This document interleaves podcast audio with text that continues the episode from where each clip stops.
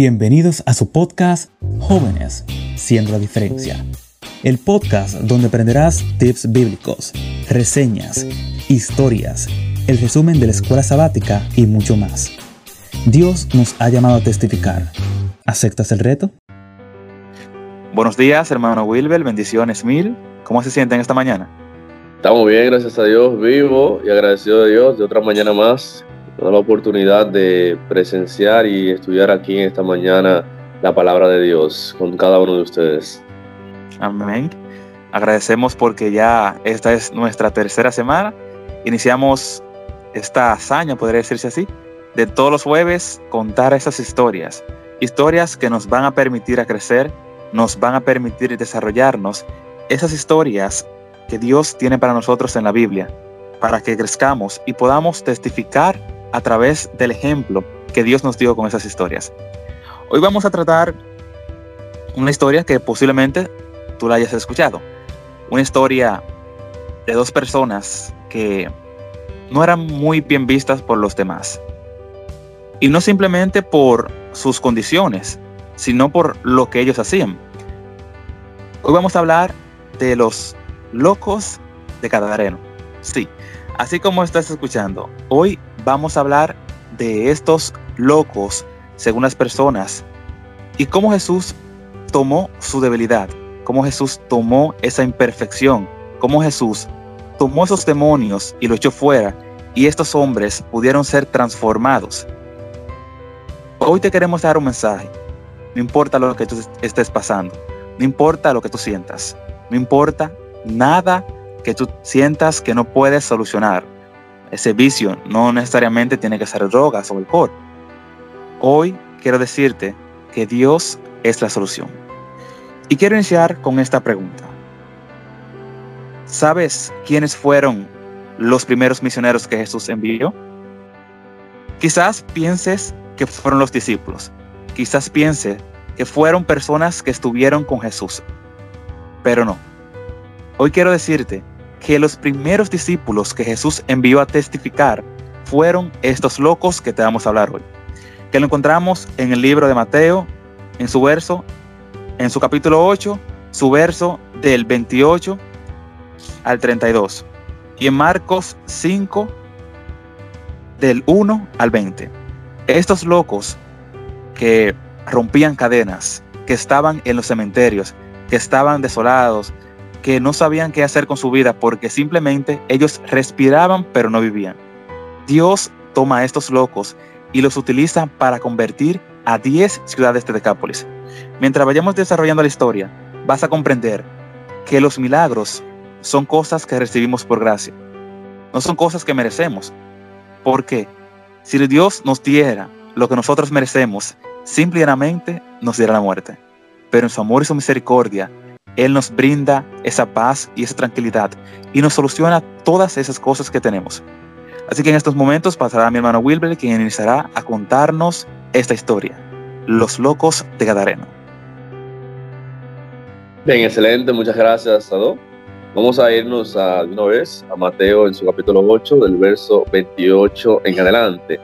Pero de los puntos que sería bueno resaltar eh, son dos, de parte de los endemoniados cadarenos y las personas que vivían en la región, en esa región, los que criaban los puercos. Lo primero que podemos ver en esa, en esa historia, Mateo 8, del 28 en adelante, es la introducción que tú acabaste de dar. En esa región eh, donde estaban esos gadarenos, las personas que vivían allá tenían un temor porque esas personas, eh, los endemoniados salieron del sepulcro. Y cuenta que esas personas hacían, eran muy feroces. Ellos trataban de amarrarlo con cadenas, pero ellos hacían voces. Y esos endemoniados se golpeaban de las piedras y tenían un terror. Las personas de la región no cruzaban por donde ellos, porque eso era como, como el miedo más, más temible que había en esa región. Entonces, ¿qué pasa? Cuando Jesucristo fue, pasó por allá, por esa región, lo primero, el primer punto que podemos ver aquí es que ellos conocían de Dios. Eso lo vemos en el versículo 29. Cuando ellos dicen que clamaron a Jesús diciendo, ¿qué tienes que ver con, con nosotros, hijo de Dios? cuando menciona hijo de Dios, es porque ellos tenían algún conocimiento de Jesús. Y recuerden que esas personas que salieron del sepulcro eran dos y estaban endemoniados. ¿Qué quiere decir? Que ellos estaban eh, poseídos, tenían una fuerza, un espíritu o un poder externo al que tiene que ver con Dios. Y todo el poder y todo el espíritu que va externo del poder de Dios es poder de Satanás. Entonces podemos ver que ellos tenían un poder, un espíritu contrario al de Dios y aún así conocían a Jesucristo como hijo de Dios. Y hace la segunda pregunta y dice, ¿has venido a, torturarnos antes de tiempo? La segunda cosa que él menciona en esta parte, o que podemos ver en esta parte, según lo mencionado en los versículos, en el versículo 29, es que ellos reconocían de que Jesucristo tenía poder. O sea, estamos hablando de que no eran las personas normales que vivían ahí los que criaban los cerdos. Eran dos personas, dos locos, endemoniados, o sea, poseídos por espíritu contrario al de Dios, o sea, poseídos por espíritus eh, satánicos, conocían de Jesucristo y reconocían de que Él tenía el poder. Entonces más adelante menciona de que lejos ellos estaban, ellos estaban viendo un atos de cerdo, estaban viendo, cuando menciona atos, es que menciona una gran cantidad de cerdos. Menciona también de que ellos no querían, cuando vieron a Jesucristo, ellos le pidieron a, Jesucristo que no lo llevara a otra región. Sin embargo, lo que hizo fue que le pidió y les dijo en el versículo 31, si nos, si nos quieres echar, permítenos ir a ese acto de cerdos. Él está hablando directamente con los, con los demonios que tienen esas personas. O sea, ellos reconocían ahí también de que no solamente de que Jesucristo tenía el poder, de que solo con una palabra podía echar esos demonios de esas personas. Y llega el versículo 32, hace la mención de que simplemente le dijo, id. Y ellos salieron y entraron en los cerdos. Y entonces todos los cerdos se lanzaron por un despeñadero al mar y murieron en el agua. En el agua con los demonios. Pero algo muy interesante que podemos mencionar aquí, buenos queridos, es que aparte de, de los dos endemoniados, que simplemente eh, podemos ver los puntos de que conocían de Dios y que creían en su poder, en el poder que tenía Jesucristo como Hijo de Dios, vemos dos puntos interesantes aquí también en las personas que vivían en esa región. Y el primer punto era que ellos estaban asustados. Ellos estaban asustados porque veían todos los días a esos locos endemoniados. Y lo segundo es que ellos se preocupaban más por las cosas materiales que por el milagro que hizo Jesucristo. Y eso lo podemos ver en en el libro El deseado de todas las gentes. Cuando nos vamos al libro El deseado de toda la gente, en la página 305 hace mención de que la gente que contemplaba esta maravillosa escena no se regocijó, sino que la pérdida de los cerdos le parecía de mayor importancia que la liberación de estos cautivos de Satanás. Sin embargo, esta pérdida había sido permitida por misericordia hacia los dueños de los cerdos, Estaban absortos en las cosas terrenales y no se preocupaban por los grandes intereses de la vida espiritual. Aquí podemos ver que simplemente las personas que vivían allá, en la región de los Gadarenos, esas personas se, eh, estaban más, le tenían mayor importancia a los cerdos, a su criado de cerdos, que a lo que las maravillosas cosas que podía hacer Jesucristo. Y una de las cosas que vemos aquí en el versículo 34 de Mateo 8, que dice, y toda la ciudad salió al encuentro de Jesús, y cuando lo vieron, le rogaron que se fuera de su región. ¿Por qué le rogaron? Porque simplemente él echó los demonios a los cerdos, y todos los cerdos, el criadero de cerdos que ellos tenían, se murieron en el mar.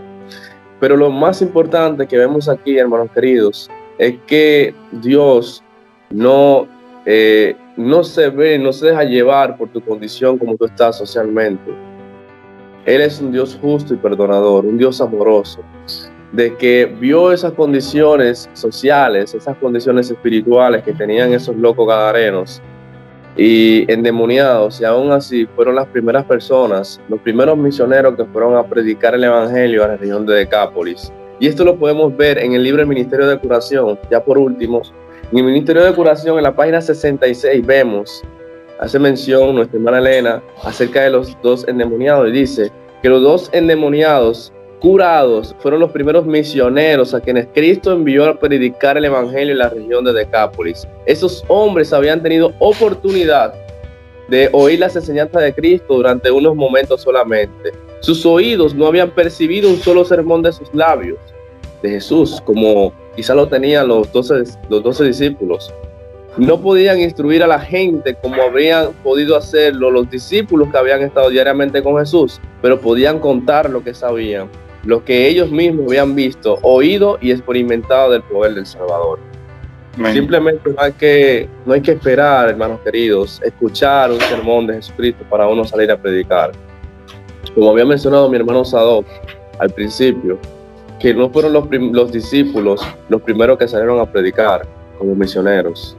Jesucristo sanó y curó a estos dos endemoniados y esos dos endemoniados, lo que el pueblo, lo, que residían ahí en la región de, los Gadarenos, lo que ellos veían, ellos no veían la, salvación o la curación que podía hacer, la obra espiritual que podía hacer eh, Jesucristo. Ellos veían más la preocupación y la importancia de sus cerdos. Y esas personas que fueron curadas, que eran el terror de esa región, esa persona Dios lo utilizó para predicar el Evangelio. Así que hermanos queridos, Dios no mira tu condición. Dios lo importante que quiere es demostrar su poder a través de ti, de que Él puede cambiar tu vida, de que no necesariamente tú tienes que ser endemoniado por otra persona, no, por un ser o por un poder externo le Dios, no, hermano querido.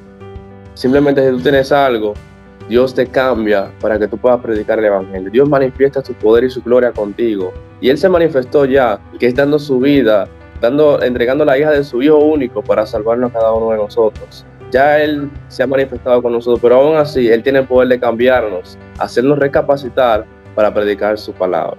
Así que hermanos queridos, vamos a ahora escuchar el comentario de nuestro hermano Sadok acerca del capítulo 5 de, de Marcos, del 1 al 20. Mi hermano, ¿qué le pareció? Cuéntame, ¿qué hay de nuevo? Amén, amén.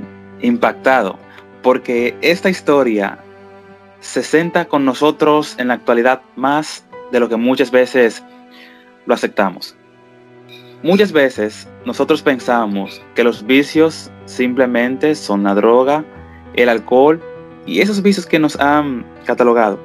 Pero nosotros, como cristianos, muchas veces tenemos ciertos vicios y uno de ellos es el vicio de ir a la iglesia y simplemente calentar un banco, como dicen. Entre otras cosas que cada uno de nosotros sabemos los errores que cometemos y las fallas. Y vemos cómo cuando Jesús llega, Jesús no se apea bien de la barca cuando ya los locos están detrás de Jesús. Y al escuchar, como mencionaste Jesús, sus vidas fueron transformadas. No fue necesario que estos estuviesen años con Jesús. No fue necesario que estos estuviesen días con Jesús. Con la simple presencia de Jesús estar con ellos, su vida fue transformada. Y vemos cómo Jesús les indica, vayan y testifiquen de lo que han visto y han oído. No es simplemente lo que le han contado, no, lo que ellos mismos han vivido en carne. Porque el mayor testimonio, la mayor forma de tu testificar es compartiendo lo que Cristo ha hecho contigo. Y muchas veces, otras veces lo he mencionado también, nosotros queremos ser una persona que tengan ciertos talentos, queremos tener muchas cosas, pero ¿qué estamos haciendo con lo que tenemos? Vemos también como cuando Jesús lo sana, lo cura, le dice que vayan y testifiquen, estos quieren irse con Jesús, pero Jesús le dice, no, su trabajo está aquí, donde ustedes están. ¿Qué estás haciendo donde tú estás?